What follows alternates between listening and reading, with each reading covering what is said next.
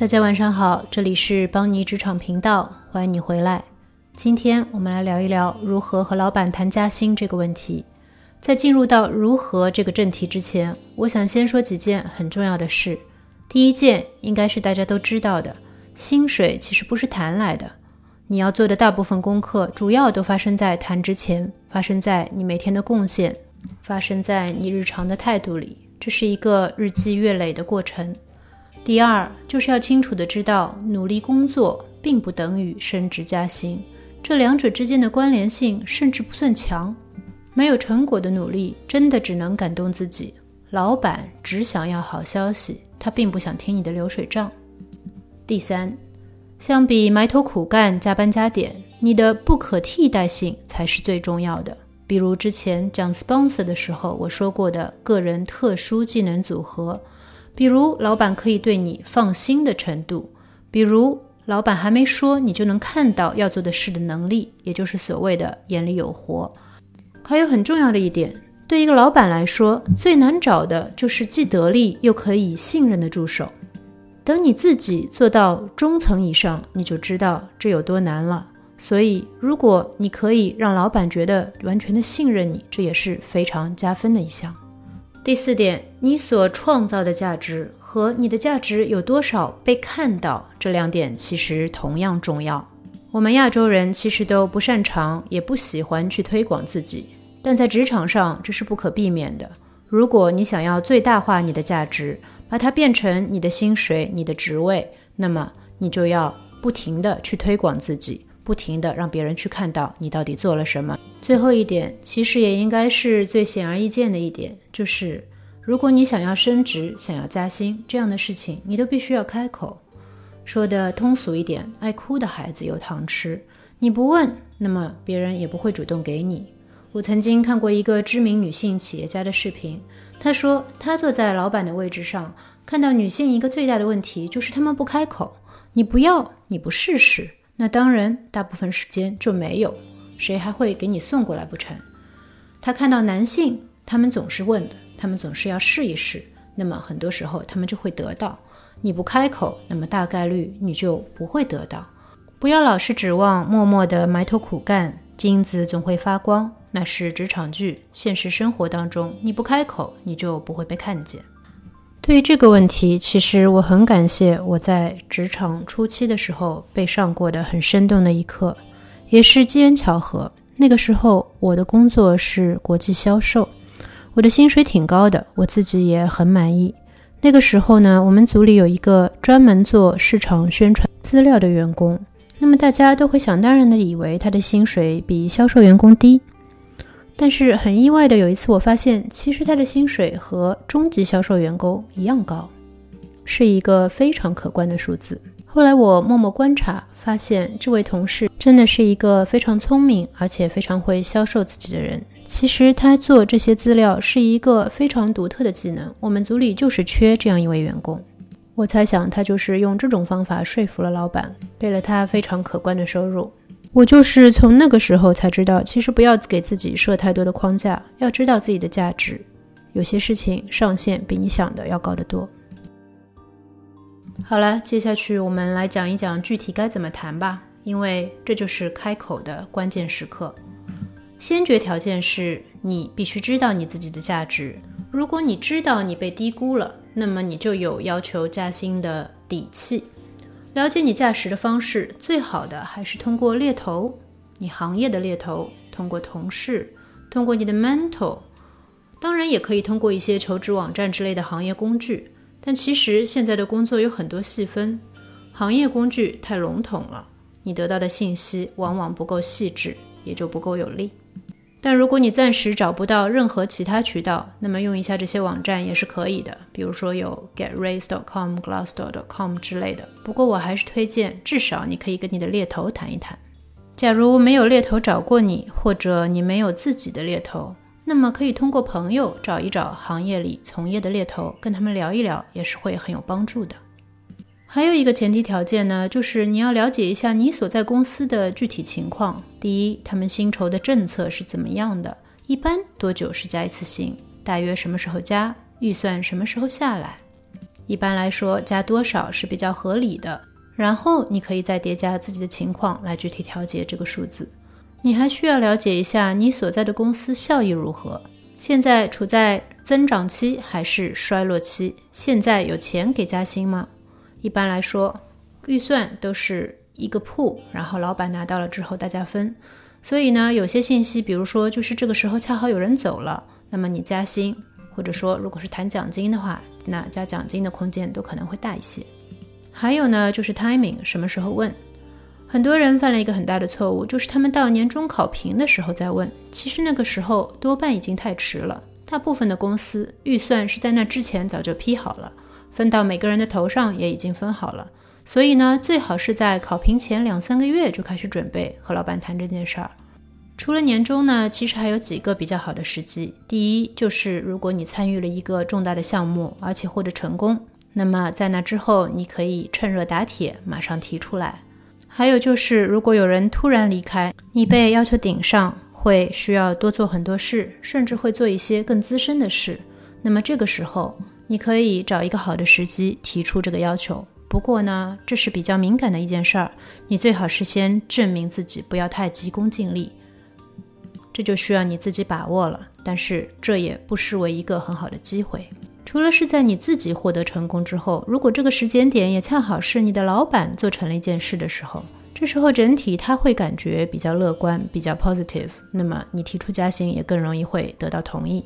之前说到有人离开，你不得不填上的时候，可能是个好时机。但如果这是公司大批裁员的时候，那么多半这个时候公司处于衰弱期，这时候马上就要提出加薪就不太合适了。你最好等一等。等到一切都安定下来，等到你做出了成绩，这个时候公司也慢慢开始恢复元气了，你再提出会比较合适。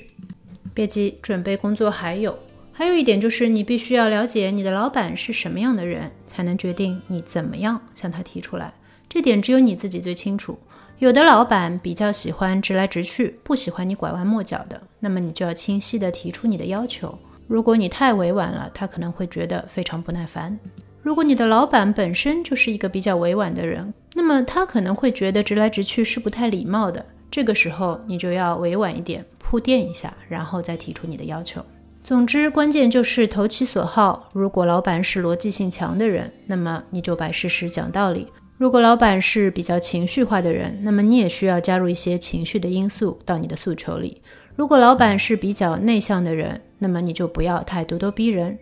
如果你的老板是外向的人，那么你就可以稍微的 aggressive 一点，因为他的接受度可能会更高一点，而不会需要这么多的空间。无论如何，在交谈之前，你要设好你自己的底线。你这个加薪是非加不可的吗？如果是，要加多少才是你最少的要求？如果不是的话，那么假如现在不能加，你老板怎么样的反应才是你能接受的？你要知道，这个付你工资的老板其实就决定了你在这个公司的未来。所以，如果他的态度不对，那么多半对你的未来是会有很大的影响的。所以你自己要想清楚这一点。而且，其实有很多时候，钱虽然很重要，但不一定是最重要的。文化环境和你是不是被觉得有价值，都可能对你更重要。因为你每天都要在那里工作，如果每天都觉得不开心，这个工作也是做不长久的。好了，终于到坐下来谈这个环节了。记住，千万不要贸贸然跑到你老板的办公室去说你要求加薪，这肯定是以悲剧散场。正式的约一个时间，给你老板心理准备，让他知道你想谈什么，这样对双方都有益，你们的这个交谈也会更有效率一点。关于如何切入这个话题，其实呢，在薪水问题上，和老板最好能够有经常的交谈。这样每一次你都可以从上一次相关的交谈切入，说上次我们聊到了哪里，然后这一段时间我有什么进展，从而引入你要加薪的要求，这可能是最自然的切入方式。那如果是你第一次进行这样的对话呢，那也没有关系，就是可能需要先铺垫一下。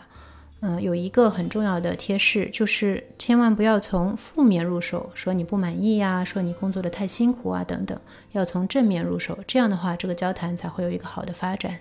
你可以说一说，在公司最近学到了很多，感觉受到了很多挑战，感觉工作的路子拓宽了很多，也有了更多的责任，这样那样等等。可以说你觉得你的工作给了你很大的成长空间。从这里再引入加薪这个话题会比较好一点。那么去谈加薪，我们都知道最基本你要准备的资料就是你在这期间做了一些什么事，你做了些什么项目啊？你对公司的效益有哪些贡献？这当然是必须要有的，并且要清楚的列出来。这边呢，你自己做了什么事，只有你自己知道，我也不能帮助你准备这个资料。但是你最好能够写下来，在脑子里理清思路，练习一下，可以很清晰的向老板阐述这些是我做的贡献。不要假设他知道所有的事情，他很有可能很多都不知道。那除了这些直接贡献之外呢，还有一些其他有帮助的细节，我觉得你也可以提一下。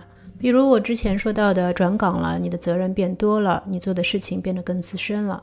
或者由于公司的需要，你被要求长期放弃一些生活质量，比如说每天工作的时间增多了很多，比如说你换了老板，上一轮被忽略了，所以现在提出要加薪，其实已经是滞后的了。再比如说你现在开始管理人，但是薪水上却没有反映出来这一点。然后还有一些就是非直接的对利润的贡献。比如说，你为公司参加了一些活动，代表公司经常发言，公司缺不了你。比如说，你有一些特殊的技能，像我上面提到的这个做市场宣传资料的员工这种方式，你很清楚的知道你们的小组少不了你。其实角度无非就是两个：一，你做的贡献很多，你很优秀；二，你的收入没有能体现这一点。那么在收入没有体现这一点上，除了你可以说一下你做的市场研究之外，你还可以提供的一个工具就是 pay transparency 的数字。这个呢，在金融行业有有一些公司会提供收入透明化，一般是在 MD 以下的 level，会在部门范围内提供这些数字。这个数字有可能你没有得到，但是你的老板是会有的。所以呢，平时交谈的时候，你可以问问他，也许他会提供给你这个数字。他不会告诉你具体每个人的收入是多少，但是却可以让你看到。在你的部门里，和你同样职称的同事和你的收入对比情况是怎么样的？这个到谈加薪的时候，也就是一个很有用的对比工具了，可以告诉你自己你是不是被 undervalued。假如你们公司有三百六十度这样的 peer review 的工具，那么你也可以运用一下。如果能够得到很多人的好评，那么到时候在谈加薪的时候，也可以作为证据拿进去。无论你怎么谈，从什么角度入手，用什么样的工具，用什么样的数字，你一定要记住的一点就是：你谈工资、谈加薪，一定要具体，一定要明确，一定要非常坚定。你心里面要有一个明确的数字，并且要把这个数字提出来，不需要很激动，也不需要生气。你可以对公司为你所做的一切表示感激，但是你要明确提出你觉得还不够，希望能有更多。并且把为什么你这么想的原因具体的一一列出。如果这一次不成功，那么你也可以直接进入计划的阶段，告诉你的老板你愿意付出更多的努力，但是希望公司也能够激励和投资你。和老板一起制定一些目标，下一次等你达到这些目标的时候，就是你重新要求加薪的时候了。如果不是大环境所致，你的老板也完全没有兴趣和你一起制定你的成长计划，那么你就要考虑一下，是不是这并不是你的问题。你留在这里，留在这个老板的臂下，对你的未来将会有很大的局限性。好了，谈到这里，基本上正题谈完了。我现在想说一些算是不是题外话的题外话吧。